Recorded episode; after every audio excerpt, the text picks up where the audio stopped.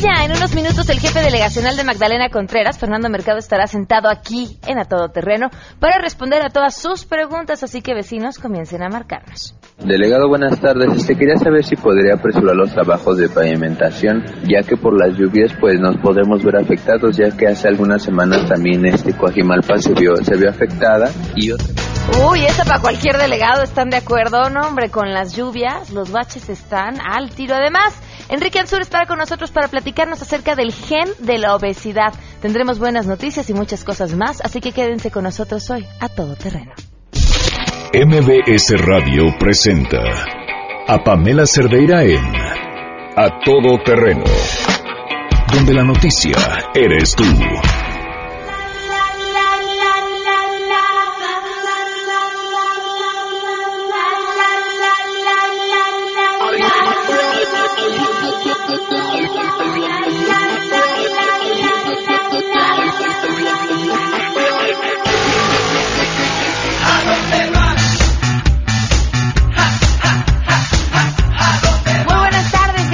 Acompañarnos a todo terreno en este martes 26 de julio del 2016. Son las 12 del día con 5 minutos. Les agradezco enormemente que podamos estar en contacto.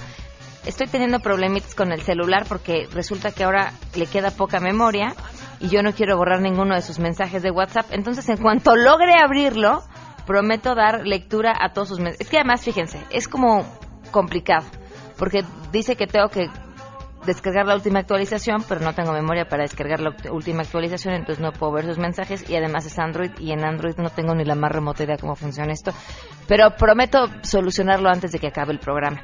De todos modos, doy el número por si lo quieren, 55 33 32 95 85, el teléfono en cabina 5166 1025, el correo electrónico a todoterreno arroba y en Twitter y en Facebook me encuentran como Pam Cerdeira.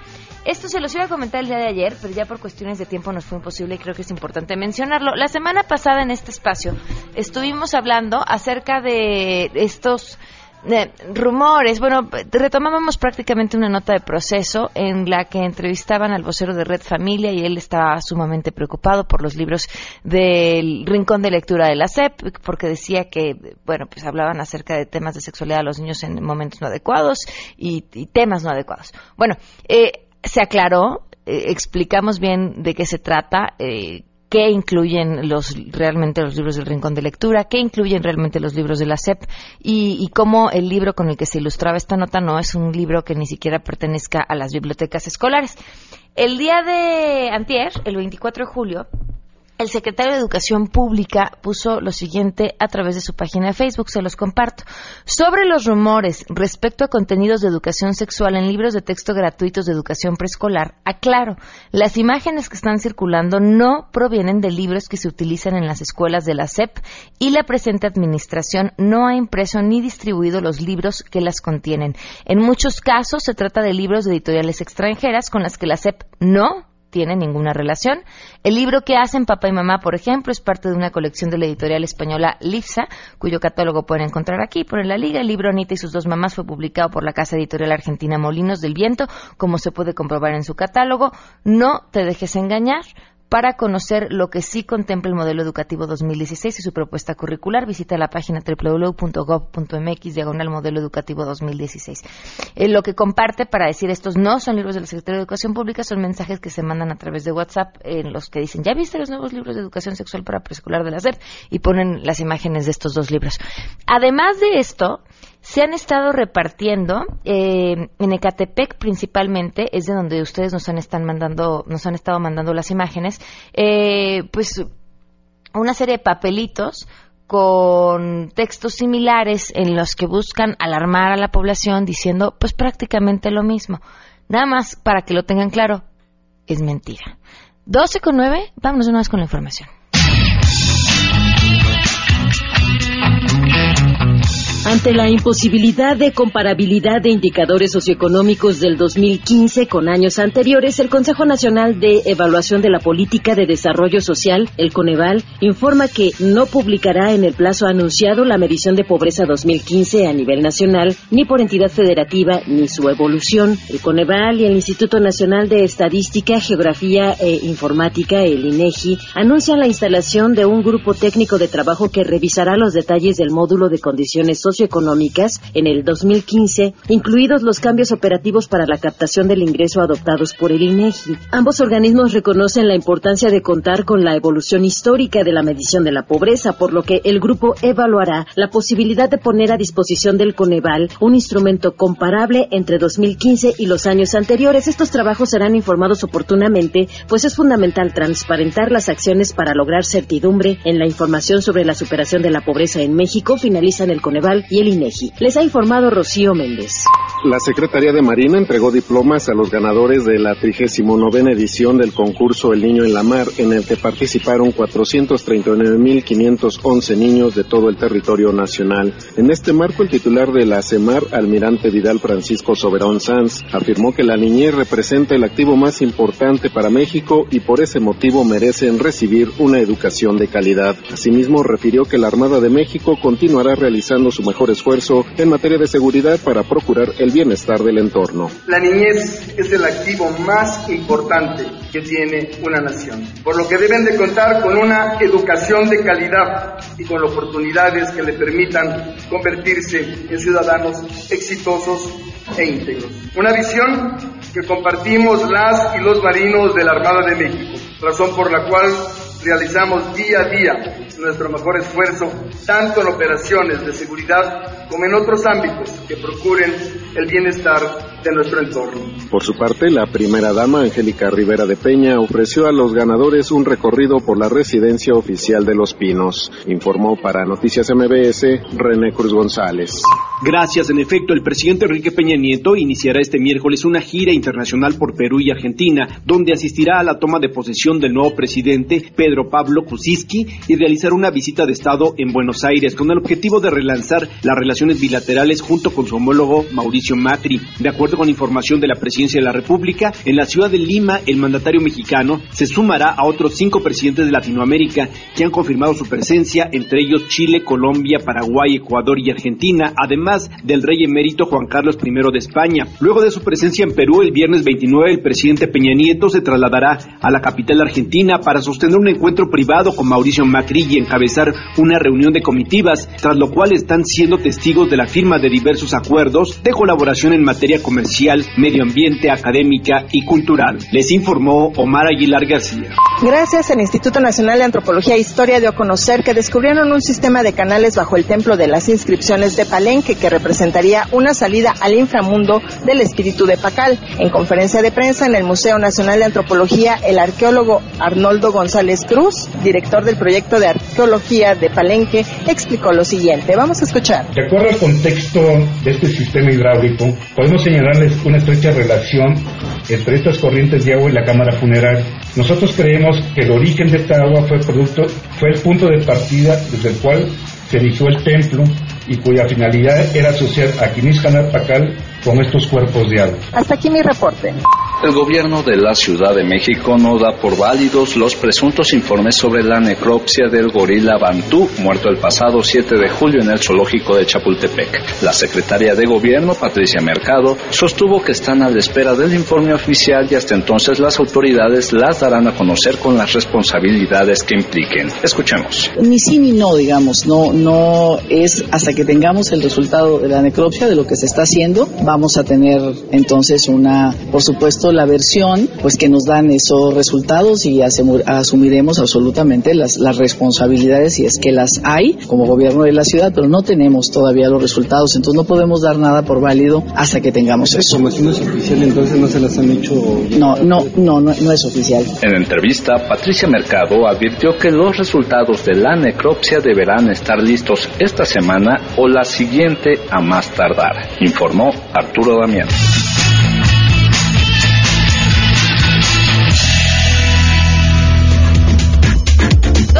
Con 14 minutos. ¿Y saben qué tenemos? Bueno, la primera buena noticia del día de hoy es que ya pude bajar el WhatsApp. Buenas noticias.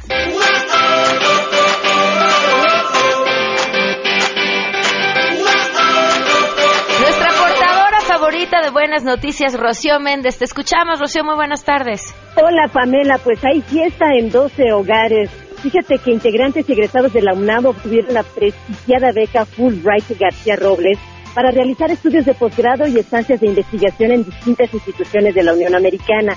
Los universitarios merecedores de esta beca que otorga tanto la Comisión México-Estados Unidos para el intercambio educativo y cultural con México como los países respectivos son Jorge Aguilar, Ángel Briceño, Carlos de la Rosa, Blanca Gutiérrez, Emiliano Gutiérrez, Alejandro Mesa, Claudia Morales, Enrique Silva y Tacil Huerta.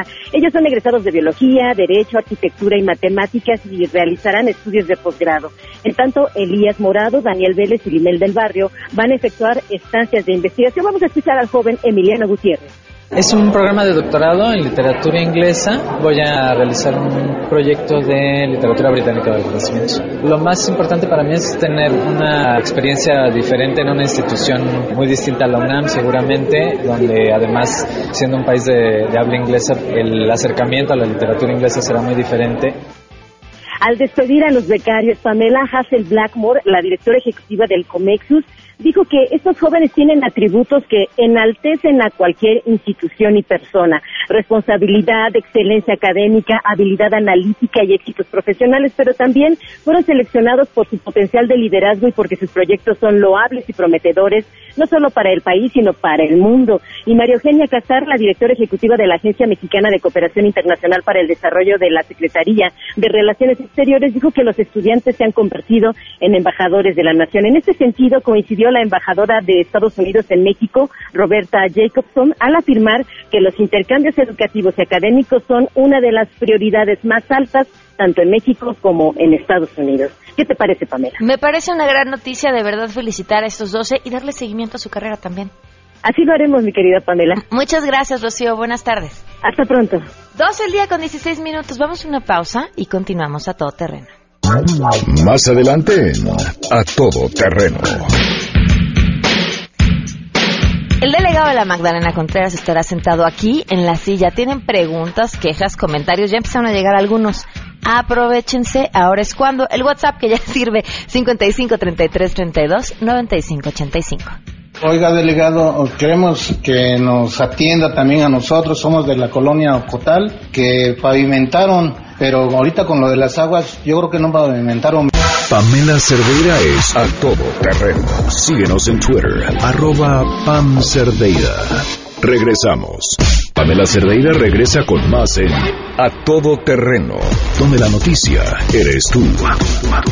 Marca el 5166125.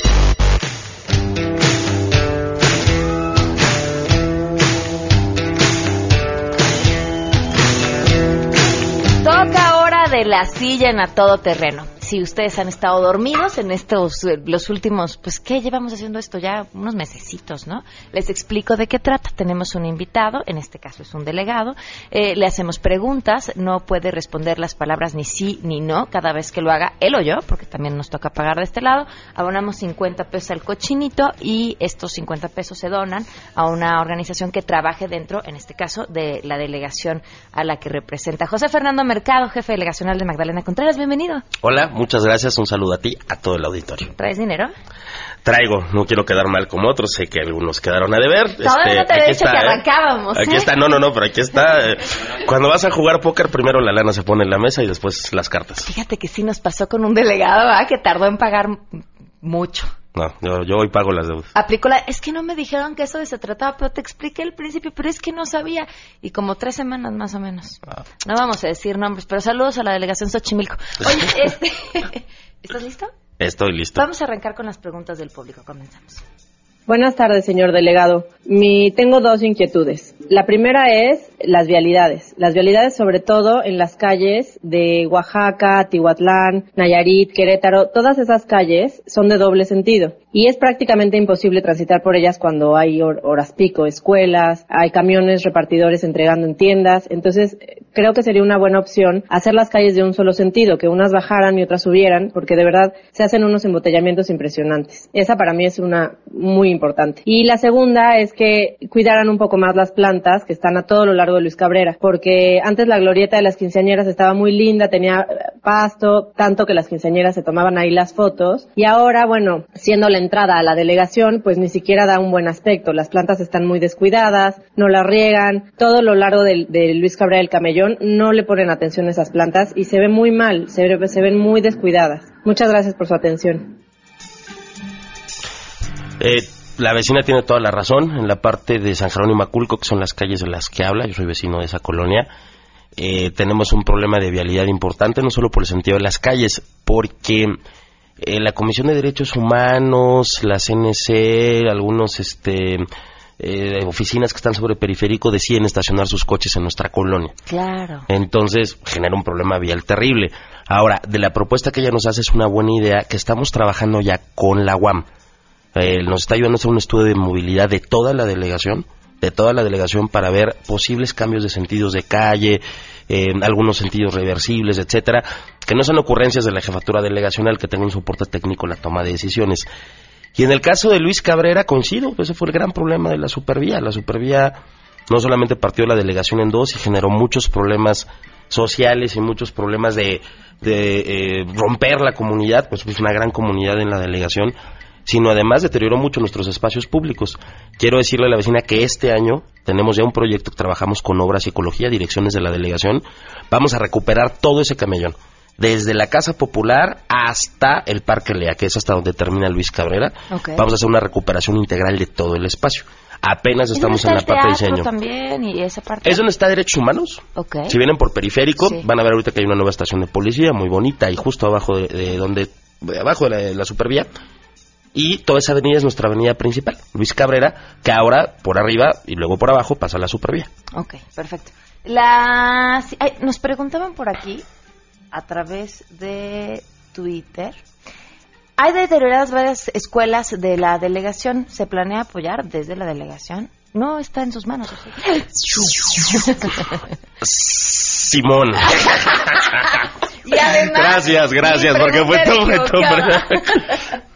Este, eh, vamos a decir sí para también contribuir con la causa. Eh, ya llevamos, ahorita hicimos tres, estamos en 16. La, parte de infraestructura le toca a la delegación. Toda la infraestructura de bienes eh, inmuebles le toca a la, delegación. Que las escuelas estén en buenas condiciones le toca Totalmente. del presupuesto de, la delegación. Todo el presupuesto de la delegación, que los baños estén bien, que estén impermeabilizadas, toda la infraestructura de inmuebles públicos le toca a las delegaciones.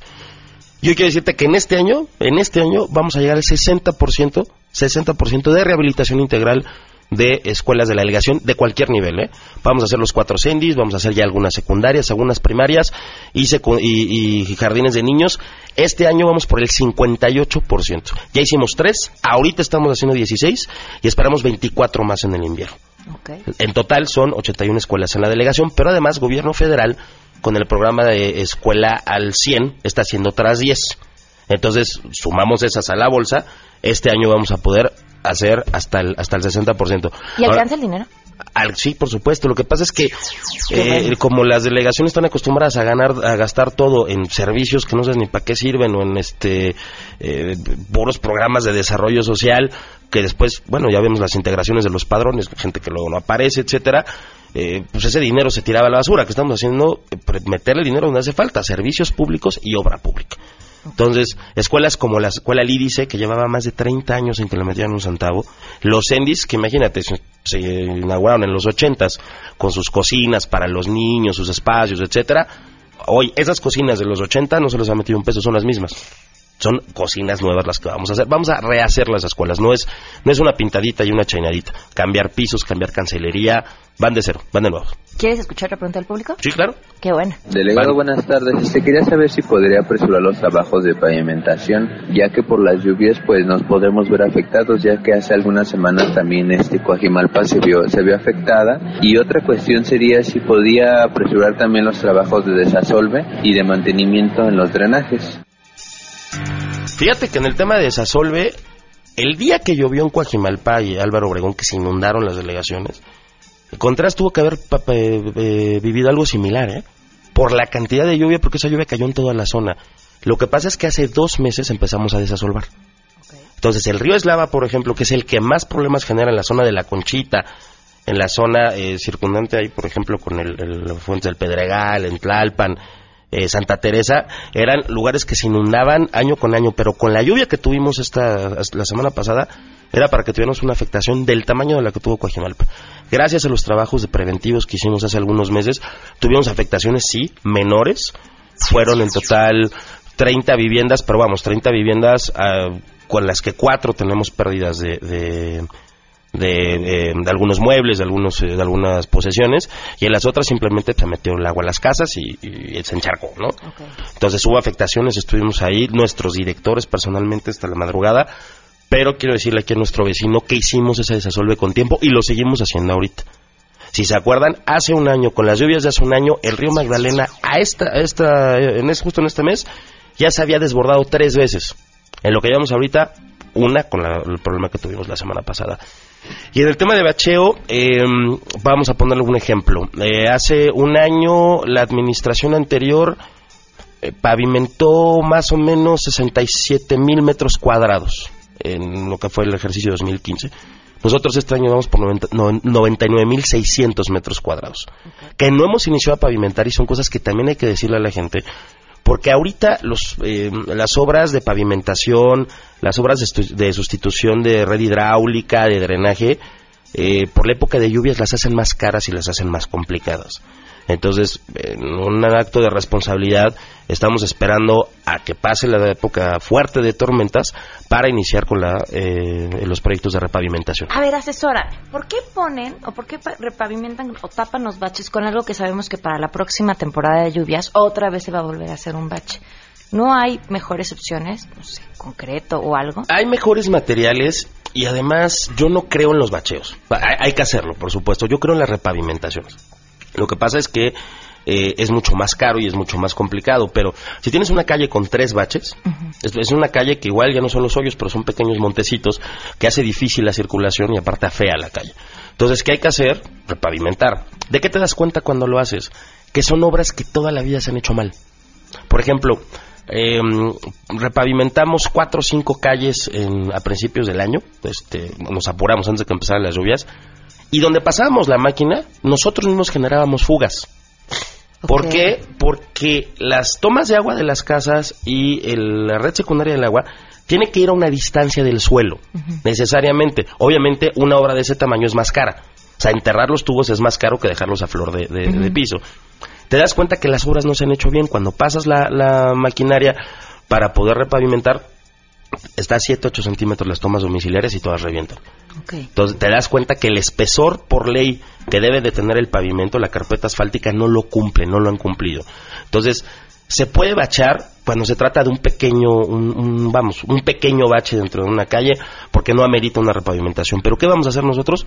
Yo creo que vale más la pena en calles que no se han repavimentado en 20, 30 años, hacer una repavimentación integral, donde se pueda con concreto hidráulico, donde se pueda con adoquín, vamos a respetar los empedrados de, la parte de los pueblos en nuestra delegación, y en algunos otros lugares no, no va pavimentación. Ok. Preguntan aquí por la basura. Dicen, por la zona de la bomba en la colonia del Rosal, los camiones no pasan. Sobre todo las calles están estrechas. Se genera un centro de acopio, pero es imposible llevar la basura hasta esos puntos. Mira, ¿qué estamos haciendo con eso? Quiero explicarle ahí al vecino, tú lo que nos escuchan. El principal eh, problema es que tenemos rutas muy grandes para los camiones, no tenemos camiones suficientes. Y son camiones de 1990, 2000, los más nuevos comprar camiones. Este año de, hay 10 camiones nuevos. Quiero decirte, cuando recibimos la administración, que teníamos 18 camiones inutilizados. 18. ¿Por? Porque son camiones que no, no hay manera de echarlos a andar. Son camiones de 1980, ya ni siquiera existen las refacciones, contaminan. Están nada más ocupando ahí Están ahí ocupando espacio. Entonces, logramos echar a andar seis, los necesitamos por el tema de servicio y los otros estamos en proceso de darlos de baja. Pero eso implica tener para un solo camión muchas colonias que, a las que les presta el servicio y por supuesto que no se dan abasto. Este año vamos a comprar dos camiones, ya llevamos diez nuevos, vamos por dos más. Pero aparte el vecino y los, que nos escuchan saben que las características geográficas de Contreras demandan a tener eh, camiones de menor tamaño para que tengan acceso a colonias del Cerro del Judío, al mismo San Bernabé, a San Nicolás, porque las calles son mucho más estrechas. Entonces, vamos a equiparnos este año, vamos a equiparnos el siguiente año y vamos a dejar una flotilla suficiente para que el servicio de recolección de basura se normalice. Ok, vamos a una pausa y seguimos platicando, ¿te parece? Adelante. Sí. quiere donar, quiere chorro, ¿eh? donar. Vamos a una pausa. Si te perdiste el programa A Todo Terreno con Pamela Cerdeira, lo puedes escuchar descargando nuestro podcast en www.noticiasmbs.com. Estamos de regreso. Síguenos en Twitter, arroba Pam Cerdeira, Todo Terreno, donde la noticia eres tú. Continuamos. Dos del día con 37 minutos. Continuamos en la silla de todo terreno con José Fernando Mercado Guiada, jefe delegacional de Magdalena Contreras, con muchísimas preguntas y comentarios. Eh, Te preguntaba fuera del aire si, si la gente de la delegación podía tener un acceso fácil a ti y me decías que estaban las audiencias públicas, que habían atendido a muchas personas. Quiero compartirte la única vez que fui a una audiencia pública. Deberíamos hacerlo antes de invitarlos a los delegados. Fue en Tlalpan, en la administración anterior, era Marisela Contreras, la delegada, y entonces ahí voy a la audiencia pública, me siento, fui la primera en llegar, estaba anotada en la lista de espera desde una semana antes, y cuando va llegando la delegada, un grupo de mujeres gritan, ¡ahí viene la delegada! ¡ahí viene la delegada! ¡apúrense! ¡pancartas! ¡Su! ¡delegada! ¡delegada! Era- Había todo un movimiento proselitista para recibir a la delegada en su audiencia pública. ¿Sí son las tuyas? No. No. 50, No, no. 100 pesos. Ah, ok. La torre. Mel. ok. Y lo dije como cuatro seguidas, ¿verdad? Dios mío. Tenemos otra pregunta del público. Delegado, queremos solicitar su ayuda porque se encuentra una fuga de agua en Río Amazonas entre Callejón Basilia y Vertis. Muchas gracias. De una vez tomamos el, el reporte, eh, hoy mismo, mañana, en el, eh, hoy mismo en el turno de la tarde, eh, la gente de operación hidráulica la atiende. A ver, pregunta del programa. ¿Alguna vez has dado una mordida a un policía o servidor público? Nunca, ¡Ay, ajá! En tu vida. nunca. Que te hayan detenido por no circular. Ay. Ay. ¿Nada? Cuando tenía como 16 años, un, me metí en un sentido contrario, me prestó mi papá el coche y un policía me estaba pidiendo, me estaba pidiendo mordida. Y le, le hablé a un teléfono público a mi papá y yo la verdad estaba espantadísimo. Y me dijo, no te voy a decir con que las palabras que me dijo, donde lo mandara, ¿no? Ajá. Este, y la verdad estaba a dos, ya tenía yo los 50 pesitos, los 20 pesitos de aquel entonces en la bolsa. Y la neta, no. Ahí va otra. Otra. Muy bien. Nos- lleva tanto, lleva 1.450 pesos, nos va a querer dar mordida a nosotros, se me hace. A ver, eh, preguntan en Twitter al delegado, en la unidad de independencia hay mucha delincuencia, ¿qué va a hacer al respecto? Lo hicimos desde que entramos. eh, recordemos primero que el mando de la policía lo tiene el gobierno de la ciudad. Los temas de seguridad hay que ser muy responsables en lo que le toca a la, a la delegación y le toca a la ciudad. La seguridad pública en la Ciudad de México le toca al, al- al jefe de gobierno. Sin embargo, nosotros contratamos policía auxiliar para reforzar las tareas de la Secretaría de Seguridad Pública. ¿Qué hicimos? Poner policías en bicicletas desde el día 1, entramos el 1 de octubre, el día 3 ya los teníamos, a dar vueltas a la unidad de independencia. La Unidad de Independencia es un espacio donde los accesos en automóvil son muy complicados, son espacios peatonales. Y además en esa zona, en la lateral de periférico, hay una de asaltos y luego se meten hacia la unidad de Exacto, independencia los que entonces roban. jamás había habido un esquema de, de seguridad dentro de la unidad. Hoy lo hay.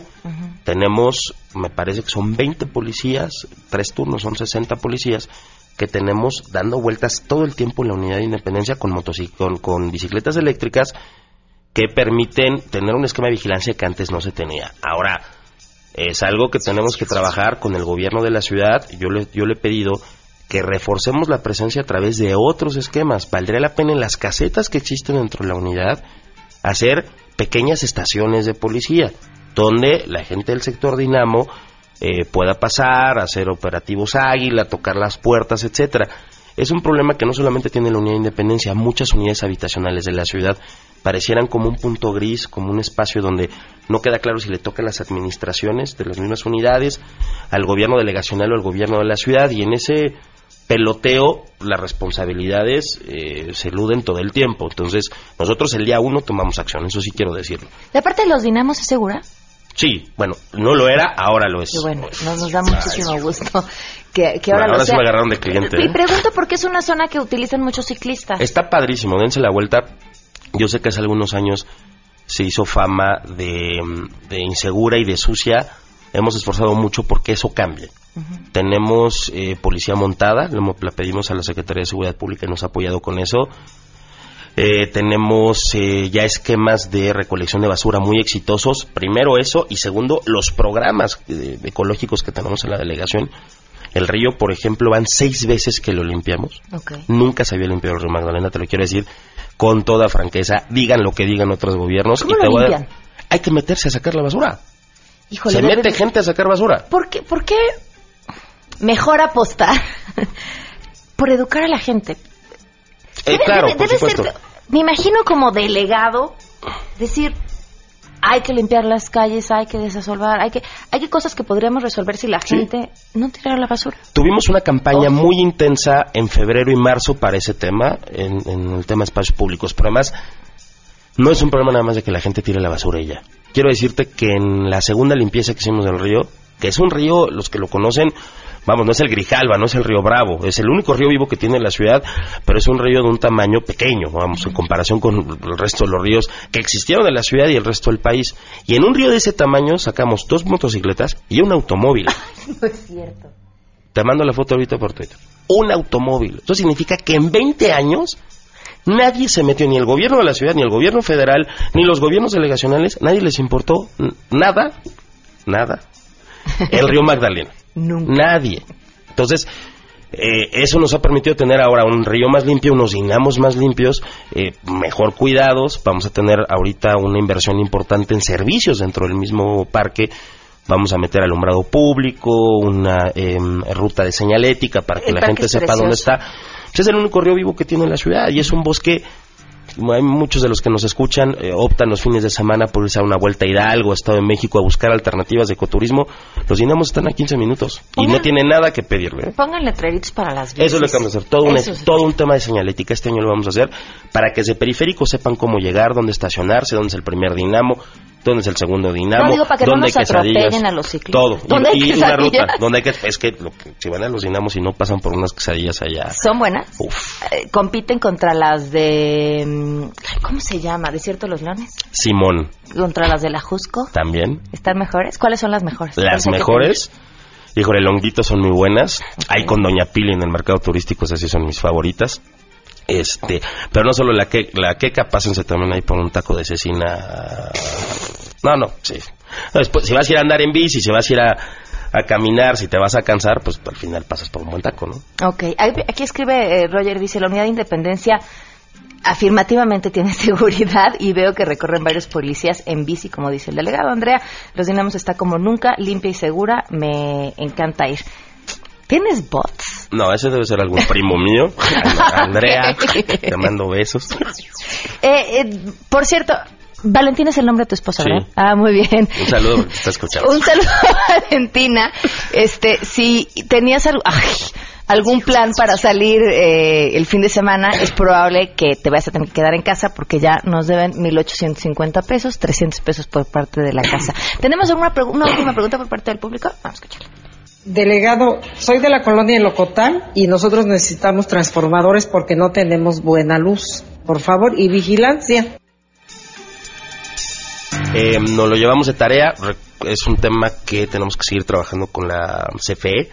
Recordemos que toda la, eh, la transmisión de energía eléctrica a través de transformadores, postes, cableado le corresponde a la Comisión Federal de Electricidad, lo mismo que en el tema de seguridad.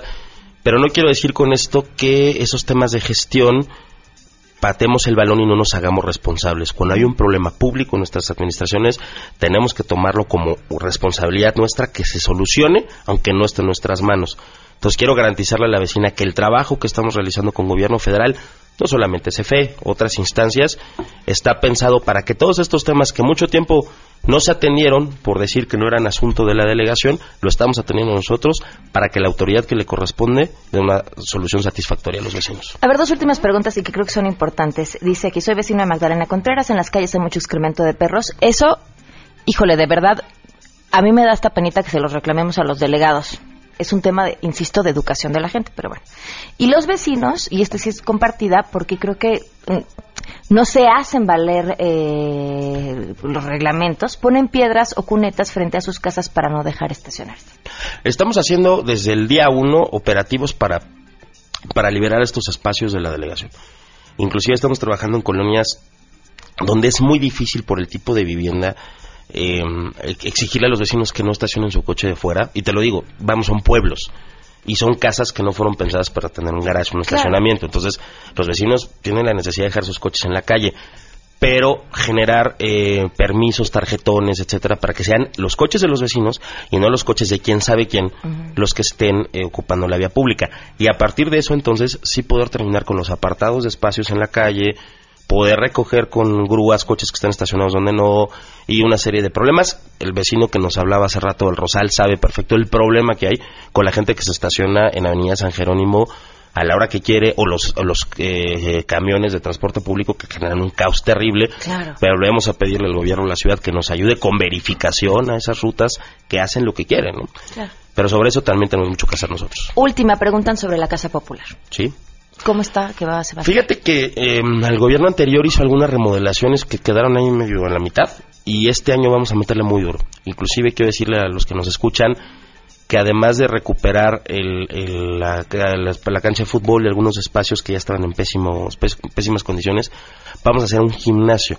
O sea, un gimnasio con aparatos para hacer ejercicio que pueda competir con el Sport World, el, este, Sport City, etcétera, pero por supuesto que popular. Ok, agréguenle los cuántos lleva, ¿dos mil qué? Este, cuatro mil pesos más por las menciones, por favor. Ah, perdón, lo de, lo de la marca, sí. Bueno, este, ah. algunas, algunos otros eh, em, gimnasios privados.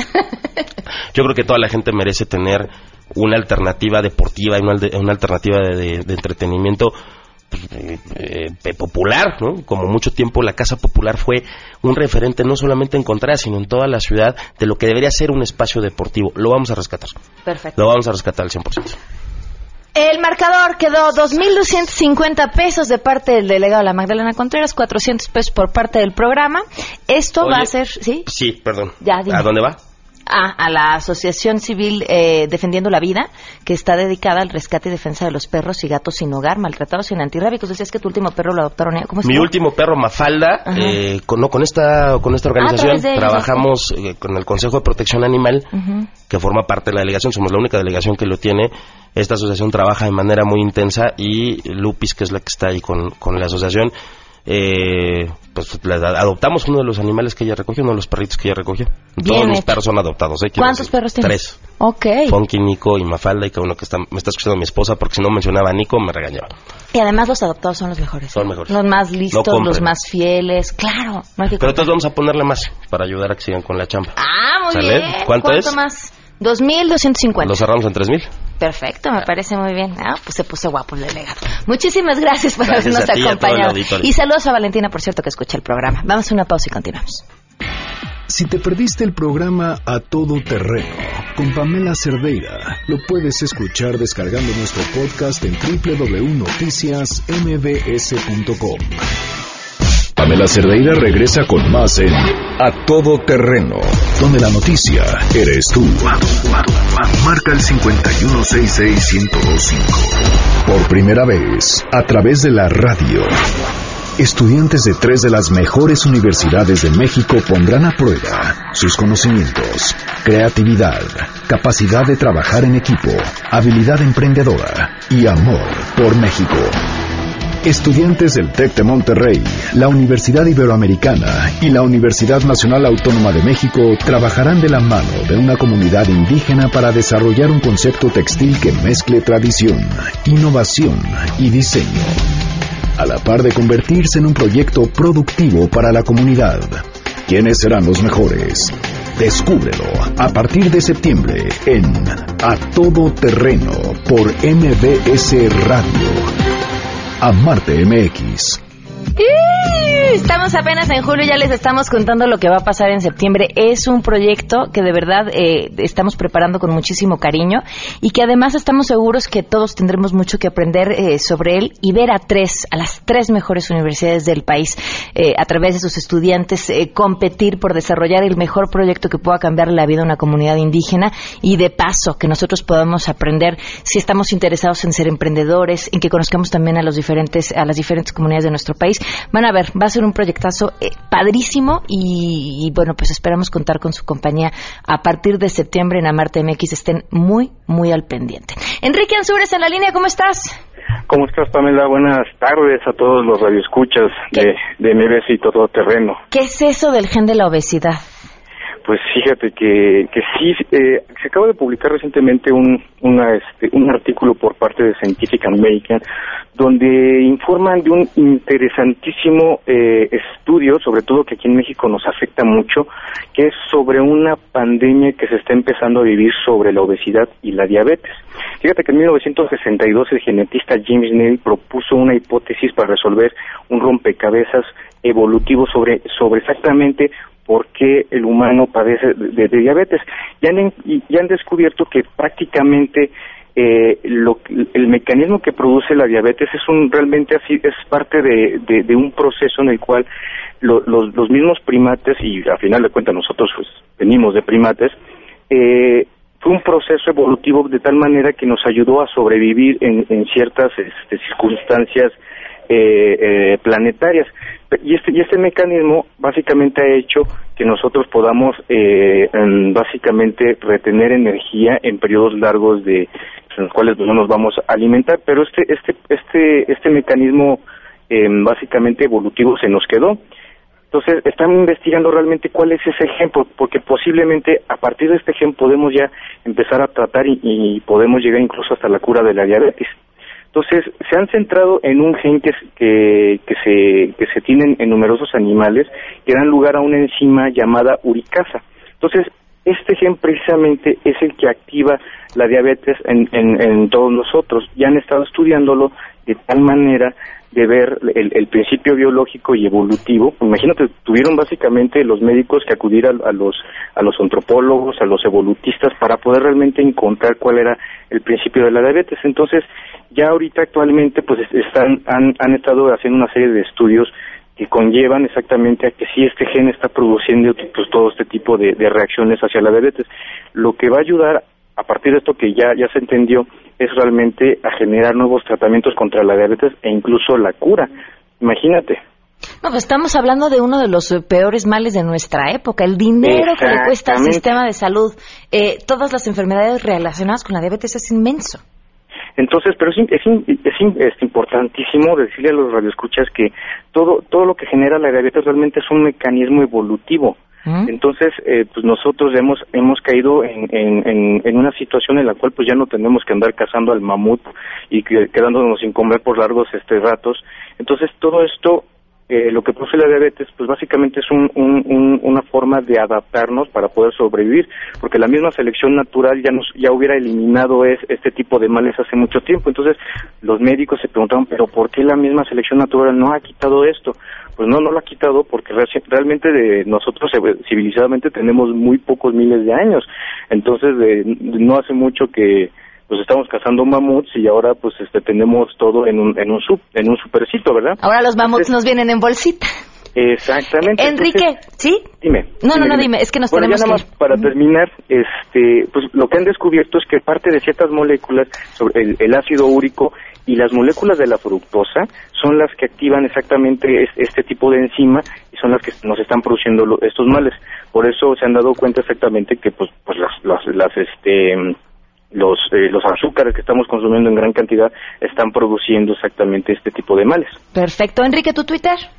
Mi Twitter es arroba Enrique Ansures, ahí me pueden encontrar, ahí les pongo el, este, pues, más información sobre todo pues, a, la gente que padece de este mal para que vean cómo gracias al desarrollo de, pues, de, la investigación en ciencias pues estamos desarrollando incluso, ya se están desarrollando incluso ya una posible cura de la diabetes. Muchísimas gracias. No, pues no hay de qué, un saludo. Va Enrique, se queda en compañía de Alejandro Cacho.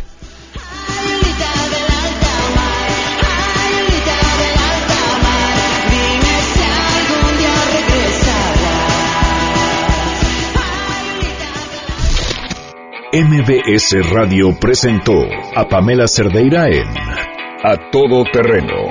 Te esperamos en la siguiente emisión, A Todo Terreno, donde la noticia eres tú. MBS Radio, en entretenimiento, estamos contigo.